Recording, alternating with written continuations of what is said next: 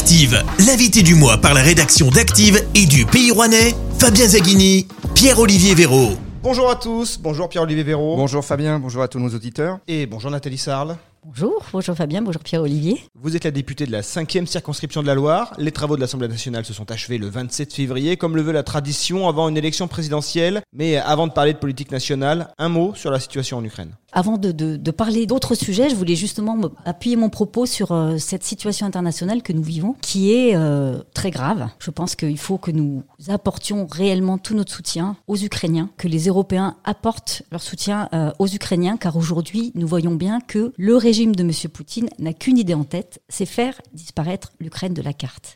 Et l'Ukraine, c'est la porte de l'Europe, donc nous sommes tous concernés par ce qui se passe sur ce territoire. Et quel est le rôle d'un député dans cette situation Le chef des armées, c'est effectivement le président de la République. Donc le député n'a pas à intervenir sur ces questions-là. Cela étant, si des décisions importantes venaient à, être prises, on peut convoquer le Parlement, c'est d'ailleurs ce qui va se passer, euh, mais il n'y a pas de débat. C'est uniquement une information qui leur est transmise. Dans quel état d'esprit euh, vous sortez de ces cinq euh, années passées dans, dans l'hémicycle? Vous êtes lessivé, vous êtes frustré, écœuré peut-être par la dureté du, du, monde parlementaire ou au contraire euh, fier du travail accompli au sein de la majorité présidentielle? Vous savez, lorsque j'ai commencé mon travail en 2017, donc ce, ce, ce mandat de député, c'est vrai que je n'en mesurais pas exactement la pleine charge. Et au bout de cinq ans, et aussi parce que nous avons traversé quand même des crises majeures, et j'ai envie de vous dire, ce qui se passe aujourd'hui sera peut-être la troisième crise majeure. Je crois pouvoir dire que je suis vraiment fière du travail accompli, fière d'avoir participé à ces travaux, fière d'avoir été dans une majorité qui, je pense, a tenu ses engagements qui avaient été pris au départ, c'est-à-dire son programme, a réussi à garder une cohérence et euh, une majorité qui a, tout en traversant la crise, réussi quand même à moderniser et à s'inscrire dans une démarche de progressisme. À titre plus individuel, vous avez rédigé un rapport sur l'autisme, vous avez été rapporteur du projet de loi énergie-climat. Récemment encore, vous avez évalué la politique de lutte contre la pauvreté. Vous avez le sentiment d'avoir pu faire avancer les choses sur ces thèmes qui vous tiennent particulièrement à cœur? Oui, ces deux thèmes, Pierre-Olivier, effectivement, euh, ce sont les thèmes sur lesquels j'ai le plus travaillé. Pourquoi? Parce que l'écologie, je pense aujourd'hui, et, et, donc cette loi énergie-climat que nous avons votée en 2019, l'écologie doit traverser tous les esprits. Et honnêtement, entre 2017 et aujourd'hui, je crois que c'est un sujet qui a énormément avancé dans les consciences. Nous avons voté 37 textes. Nous avons étudié plus de 8000 amendements. Ce sont des heures et des heures de présence, d'audition, de débat qui ont eu lieu. Et on voit que l'écologie aujourd'hui, en tout cas la transition écologique, doit être inscrite au cœur de tous les débats. Donc c'est vraiment un sujet dont je me suis emparée et dont je pense, en tout cas, que je souhaite continuer à porter. Et dans un deuxième temps, un autre sujet que j'affectionne particulièrement parce que c'était aussi, c'est dans mon ADN, je crois, mon ADN d'infirmière, mon ADN de personne engagée aussi au niveau social. Je me suis beaucoup préoccupée des questions de, de lutte contre la pauvreté, questions de handicap aussi, avec euh, effectivement mon rapport sur l'autisme, mais les questions de lutte contre la pauvreté. Et là, je viens donc de terminer un travail d'évaluation justement des mesures qui ont été prises durant cette crise pour bien cerner si elles ont eu leurs effets, c'est-à-dire elles ont atténué en fait les effets de la crise sur la pauvreté. Et donc ce travail nous a permis de, de, de mesurer tout ce qui a été fait en fait depuis ces deux années, mais surtout de se dire qu'il qu y a eu un, un, succès en fait, puisque euh, on va dire il n'y a pas eu de gros collapsus de la société française, mais en même temps la pauvreté c'est un aujourd'hui c'est un fléau. Je crois qu'il faut combattre. Donc ce sera un axe de la prochaine campagne? Absolument. C'est pas, un... pas, dans les thèmes euh, qui ressortent actuellement dans les débats. Vous avez raison. sur la sécurité. Vous avez raison. Alors, les thèmes qui sont portés dans les débats, on est beaucoup axé sur la sécurité parce que les candidats actuels portent ces sujets et les répètent à l'envie du matin au soir. Et on sait aussi que la sécurité, c'est une préoccupation des Français. Donc, il ne faut pas la minimiser. Mais pour ma part, et parce que je crois que il faut vraiment se, se pencher sur les personnes les plus vulnérables, je crois qu'il faut que notre pays, qui est un pays qui a des moyens, se donne justement les moyens, les politiques d'accompagnement des personnes en situation de vulnérabilité. Vous avez parlé de la crise sanitaire. Elle a gâché votre mandature, cette crise sanitaire. Elle vous a empêché concrètement de mettre en œuvre toutes les réformes que euh, le président Macron envisageait? Ces deux années, ça a été un espace en fait de, on va dire, un peu suspendu, mais pour tous les Français. Hein. En revanche, ça n'a pas été un espace suspendu pour notre activité parlementaire, parce que passé le printemps 2020 et finalement toutes les lois que nous avons dû prendre pour ajuster les différentes mesures de précaution hein, euh, qui concernent notre pays, nous avons quand même continué à légiférer. Regardez regardez, la loi sur l'allongement du, du, délai pour l'IVG a été, a été votée. Enfin, nous avons réussi à tenir ce que nous avions prévu. Il y a eu, je crois, deux sujets majeurs qui, par contre, ont été retardés. Et, et, pour le coup, je souhaiterais vraiment qu'ils soient remis au goût du jour dans la prochaine mandature. Le premier, c'est la question de la réforme des retraites. Et je pense que si effectivement elle n'était pas complètement comprise, elle partait sur un bon postulat qui était celui, à un moment, de rendre ces droits à la retraite plus équitables. Donc je crois qu'il faudra retravailler le sujet. Et le deuxième sujet, parce que c'est aussi un sujet que je connais bien et que j'ai énormément travaillé sur le Rouennais en rencontrant tous les acteurs, c'est le sujet des politiques à destination des personnes vieillissantes. Cette fameuse loi grand âge et autonomie que nous aurions souhaité voir mettre en œuvre, que nous n'avons pas pu voter parce que là, pour le coup, la crise sanitaire a vraiment retardé les décisions. qui est vraiment venu dans le débat euh, public au mois de janvier avec euh, la polémique sur les EHPAD. Je dirais pas qu'elle est venue dans le débat. Si vous voulez, elle est venue dans le débat avec un angle qui est malheureux, j'ai envie de dire, qui est justement la maltraitance en EHPAD. Donc cet angle malheureux et ce qui s'est passé dans certains établissements a du coup mis le sujet sur la table.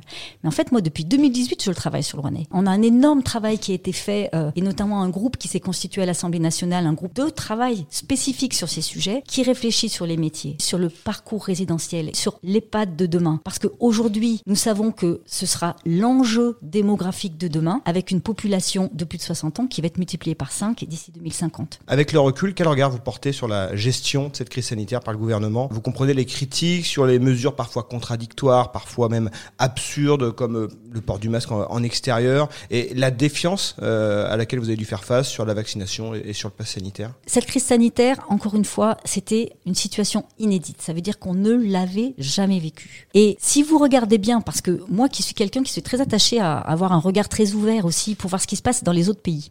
Ce qui se passe en France, ça s'est passé partout ailleurs. C'est-à-dire que tous les pays se sont dit, se sont mobilisés pour dire la meilleure arme contre la pandémie, c'est la vaccination. Et à partir du moment où on se dit qu'il faut vacciner le plus possible notre population, eh bien effectivement, nous avons pris des mesures qui ont été parfois jugées liberticides. Et je peux vous dire qu'en tant que député, ce n'est pas un choix facile à faire. Parce que vous savez effectivement que vous allez frustrer, contraindre vos concitoyens, mais en même temps, vous savez que au final, vous savez, vous pesez en fait ce qu'on dit le risque et le bénéfice. Et vous savez qu'au final, on va effectivement réduire les libertés des, des concitoyens, mais pour dans les mois et le plus rapidement possible pouvoir retrouver une vie normale. C'est vrai, des mesures ont été très dures, mal comprises. Elles ont été adaptées au fur et à mesure. Et il y a certains moments aussi, je souhaite insister là-dessus, où elles ont été assouplies, tandis que d'autres pays les renforçaient. Donc vous voyez, il y a eu des ajustements permanents de ces mesures. Et je sais aussi que les Rouennais, les Français sont fatigués, très fatigués de cette situation, et que dans les jours qui viennent et les semaines qui viennent, il faudra qu'on leur euh, offre des espaces de respiration et de liberté retrouvée. Il y a deux ans, Emmanuel Macron vous invitait, vous les députés, à être fiers d'être des amateurs, comme il disait. Euh, vous faites partie de, cette vague de nouveaux députés qui ont découvert euh, l'appareil législatif en 2017. Cinq ans plus tard, vous avez euh, l'impression de ne plus être du tout des amateurs? Non, nous ne sommes plus des amateurs, plus du tout. En revanche, euh, cinq ans, c'est court. Cinq ans, c'est court euh, parce que, euh, et, et c'est, vraiment ce qui m'avait moi séduit dans le projet d'Emmanuel Macron, le fait de dire euh, nous allons nous appuyer sur des personnes qui viennent de la société civile, qui ont des expériences de vie, qui ont des expériences professionnelles, des expériences associatives et qui sauront les mettre au service des Français et des futures lois à venir. Moi, aujourd'hui, je peux vous parler de la santé, je peux vous parler du handicap, je peux vous parler de l'écologie, je peux vous parler de l'entreprise parce que je la connais, je peux vous parler de l'international parce que j'ai beaucoup voyagé, professionnellement, j'entends. Hein. Je peux vous parler du monde associatif parce que j'ai toujours une activité associative. Et voyez, je pense que c'est intéressant d'avoir des députés qui ne sont pas biberonnés à la politique, qui ne sont pas nés avec une cuillère en argent dans la bouche, mais qui viennent, qui se lèvent le matin pour aller travailler, comme les Rouennais, comme les Français, et donc du coup qui peuvent parler de la vraie vie. On vous a accusé euh, d'être des députés aussi béni oui oui euh, de la part de l'opposition, de faire de l'Assemblée nationale, finalement une chambre d'enregistrement de la politique du gouvernement. On vous a pourtant vu, vous, à titre personnel, plusieurs reprises vous élever contre certains euh, projets marqués à droite, comme euh, la loi de sécurité globale et, l'article sur la rétention prolongée des étrangers en attente d'expulsion. Vous avez même parlé de dérive autoritaire.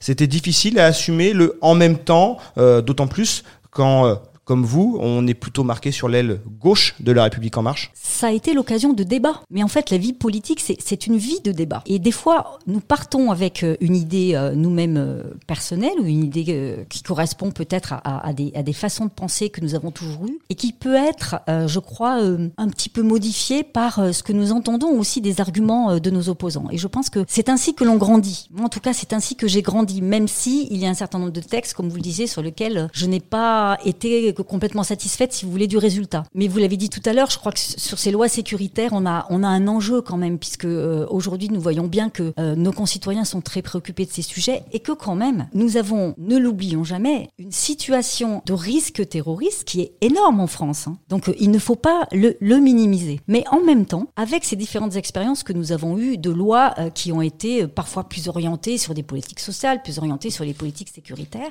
nous avons toujours réussi à garder une cohérence au niveau du groupe. Et quand vous dites béni oui oui, je vous dis, la Ve République, si elle veut fonctionner, il faut un moment que le président ait une majorité. Nous avons eu des expériences de cohabitation qui ont été désastreuses. Nous avons eu l'expérience du mandat de François Hollande qui a été désastreux. Pourquoi? Parce que à peine élu, il avait des frondeurs et qu'il a passé cinq ans à se battre avec ses frondeurs pour essayer d'obtenir une majorité. On ne peut pas gouverner un pays sans majorité. Et donc, à ce titre, oui, il faut une majorité. Certains sont partis, hein, parce qu'ils n'ont pas trouvé leur compte. Pour ma part, j'ai énormément appris. Tout au long de votre mandat, vous avez insisté sur vos valeurs euh, environnementales. Vous avez d'ailleurs adhéré au mouvement En commun, euh, au sein de la République En Marche, le, parti, le mini-parti écologiste de Barbara Pompili.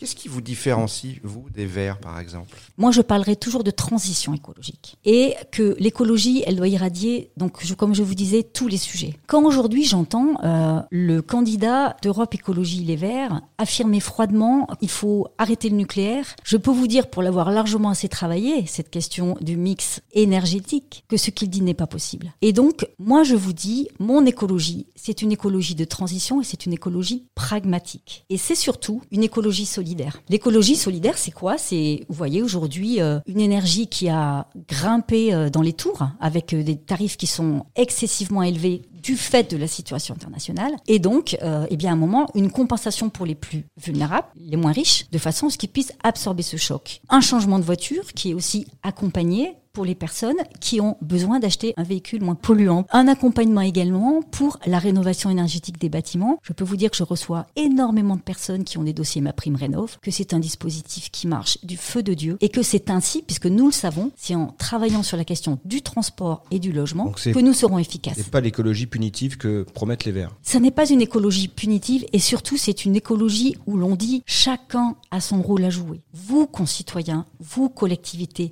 nous, politiques, mais embarquons-nous ensemble dans cette aventure parce qu'il en va de l'avenir de notre planète et il en va surtout de la planète que nous voulons construire pour nos enfants. Et nous pouvons y arriver avec, avec la transition, nous pourrons y arriver de façon progressive. Bien sûr, il y a des mesures qu'il faut prendre qui, qui, sont radicales. On le voit aujourd'hui, vous l'avez vu vous-même. Ces cinq dernières années, nous avons des événements comme nous n'avions jamais connus. Mais je pense qu'il faut embarquer avec nous les concitoyens, les entreprises, les agriculteurs, vous voyez, tous les pans en fait de la société. Yves Nicolin a tiré à boulet rouge sur vous sur les réseaux sociaux à l'occasion de la visite du Premier ministre Jean Castex le 19 février dernier. Il a notamment pointé euh, votre rôle dans l'enterrement du projet du TGV euh, Paris-Lyon via Rouen ou encore sur l'aménagement de la RN7 en deux fois deux voies.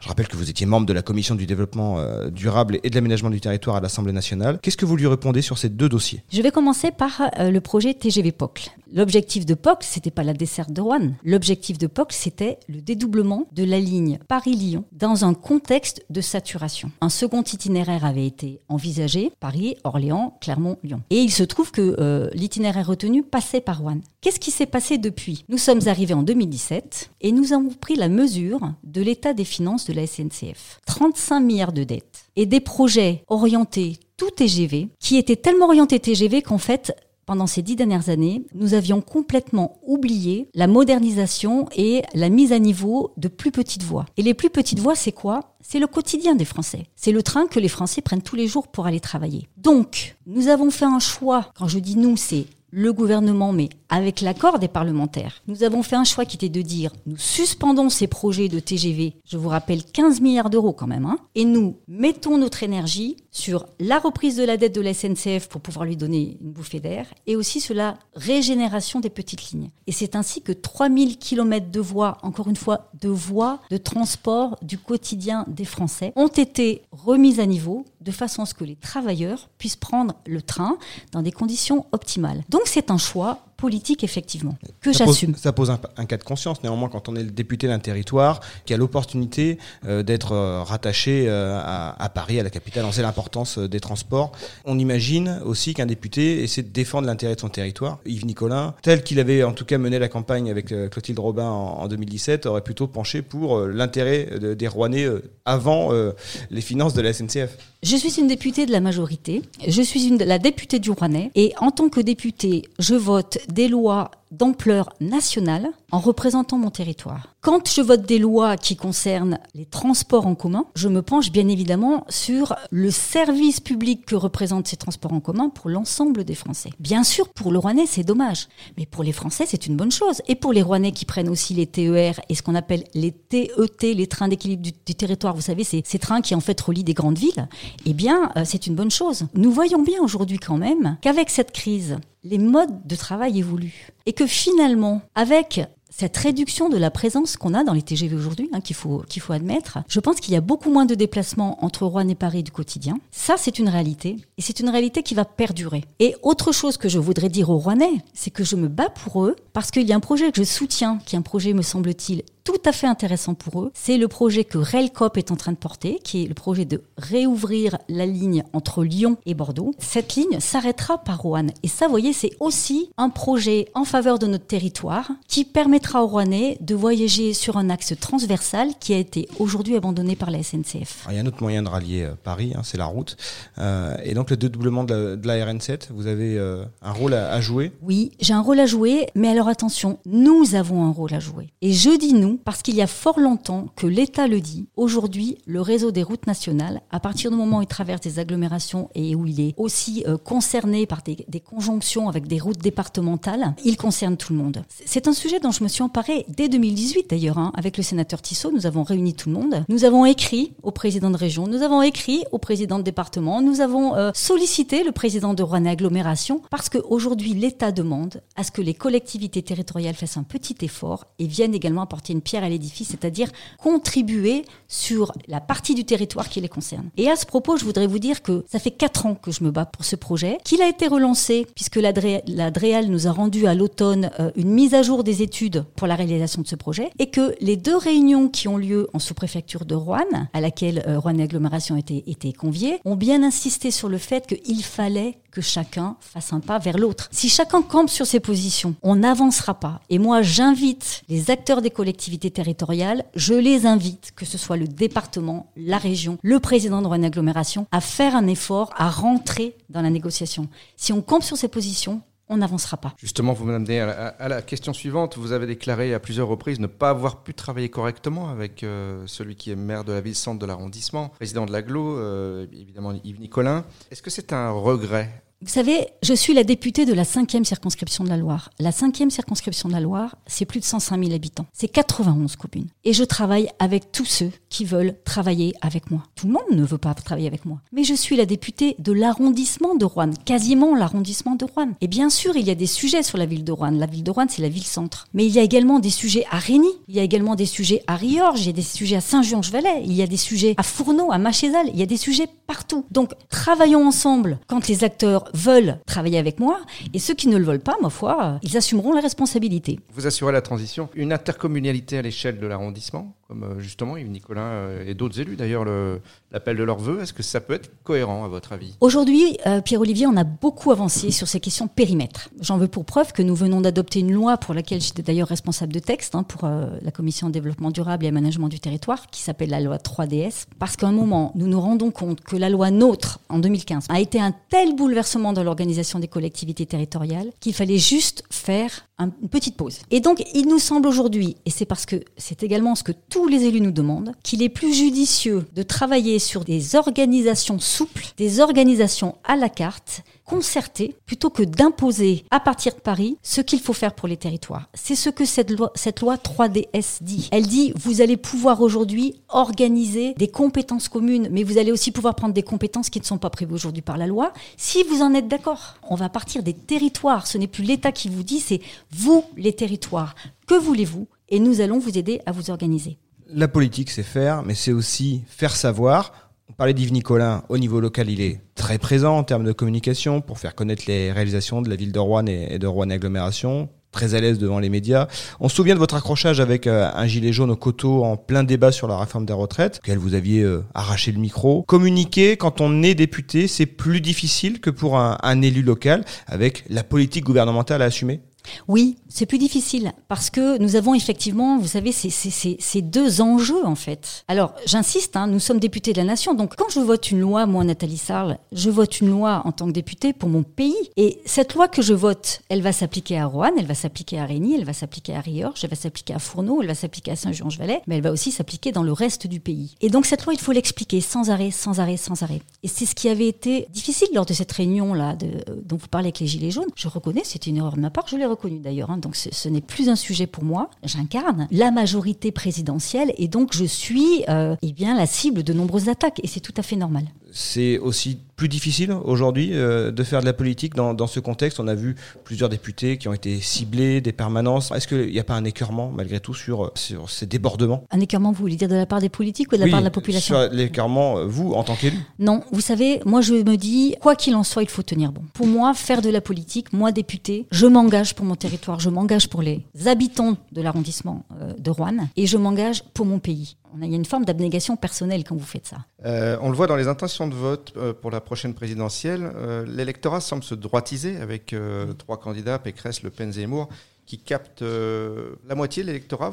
Est-ce que vous pensez que la fibre sociale, écologiste que vous défendez peut exister dans le projet d'Emmanuel Macron pour les cinq prochaines années? Elle existe. Elle existe, Pierre-Olivier, et fort heureusement, elle existe. Vous voyez, plutôt que euh, de régler ses comptes, je dirais, les uns avec les autres, moi, j'aimerais bien entendre les élus locaux, là. J'aimerais bien les entendre parler, euh, justement, de cette menace. Euh, Marine Le Pen, Éric Zemmour. J'entends personne ici dans la droite, la bonne droite rouennaise républicaine parler de, de ce danger. Et moi, je pense qu'il est là, le danger. Et je souhaite continuer mon, mon, engagement. Pourquoi? Parce que je crois qu'il faut parler d'écologie, je crois qu'il faut parler de politique sociale, même si nous avons une vision très libérale de l'économie, il faut que ces deux piliers en fait, notre socle républicain, notre socle social en France, c'est la redistribution. Et il faut qu'il soit maintenu, il faut qu'il soit préservé, il faut que nous continuions à avancer sur ces politiques. Ça va être ça les thèmes que le candidat Emmanuel Macron va essayer d'imposer justement face à, ce bloc euh, de droite auquel il va faire face euh, dès le premier tour et, sans doute euh, au second tour.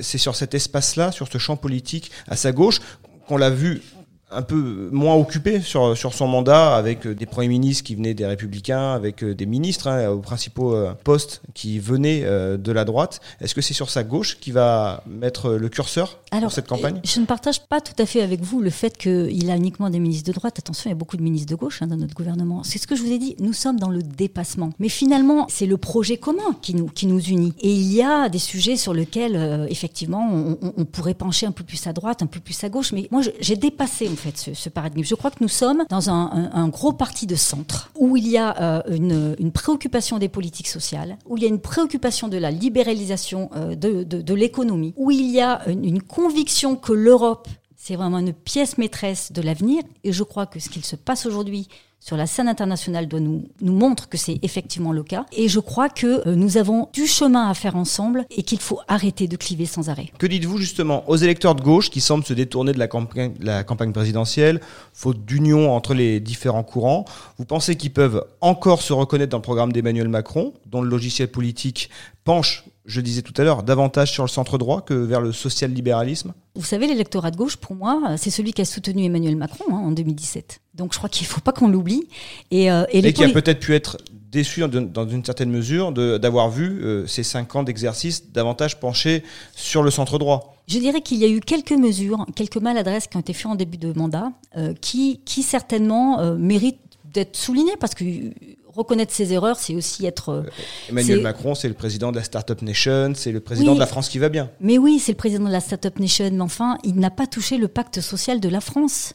Et quand je vois l'ensemble des mesures, comme je vous le disais tout à l'heure, que nous avons prises en situation de crise pour pouvoir freiner, absorber en fait un choc qui soit un choc social Le quoi pour les en personnes. coûte, vous pensez que ça, ça a pu séduire justement cet électorat de gauche et, et le maintenir dans le giron En tout euh, cas, député de la majorité, je peux vous assurer que nous avons toujours fait en sorte que euh, ces, ces politiques-là ne soient pas oubliées et que nous soyons au rendez-vous. Et je crois que nous avons été au rendez-vous.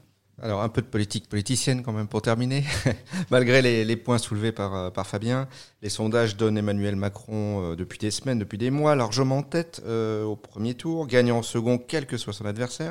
Est-ce que c'est déjà gagné pour le président? Non, pour deux, je dirais pour deux raisons. Premièrement, parce que nous sommes en incapacité de quantifier ou d'évaluer ce que justement l'abstentionnisme va représenter et finalement dans quel électorat il va se situer le plus. Donc ça, nous ne le savons pas. Et du coup, quand on a un énorme degré d'abstention, bien, on ne peut pas savoir exactement quel impact cela aura sur les résultats. Et deuxième chose, je pense que la crise internationale nous oblige à beaucoup d'humilité. Revenons à vous. En 2017, vous aviez bénéficié de la vague En Marche pour remporter la cinquième circonscription. Mais les derniers scrutins n'ont pas donné le sentiment qu'LREM avait réussi à s'enraciner dans les territoires.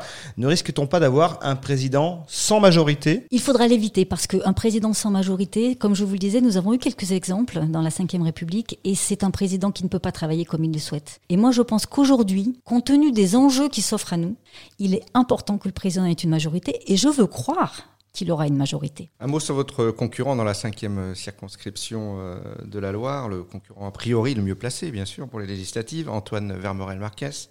Il est très actif, il va jouer justement la carte de l'élu très ancré euh, dans le territoire. C'est un adversaire que vous considérez euh, dangereux À dire vrai, Pierre-Olivier, je, je n'ai pas aujourd'hui le panorama de, de- de- des candidats, donc euh, il m'est difficile, bien entendu, de me, de me positionner sur euh, votre question. Et d'ailleurs, je, je- je vous rappelle à ce stade que euh, il est le seul candidat déclaré, puisque nous n'en avons pas d'autres, ni moi non plus d'ailleurs. hein. Je ne suis pas de candidat déclaré aujourd'hui, même si euh, je vous l'ai déjà dit, je, je- je souhaiterais pouvoir continuer sur un C'est deuxième vous mandat. qui décidez ou c'est l'appareil, c'est le parti? C'est- Vous savez, quand vous appartenez à un appareil, c'est si je veux me, pré- me, me- me présenter sans étiquette, je me présente toute seule. Si je veux me présenter avec une étiquette, c'est le parti, hein, c'est le mouvement, donc la République en marche, et en l'occurrence le grand mouvement, la Maison commune, hein, qui, qui nous qui investira les candidats. Donc aujourd'hui, euh, moi je peux vous dire qu'en tant que députée de la cinquième circonscription, je suis une femme ancrée sur le territoire.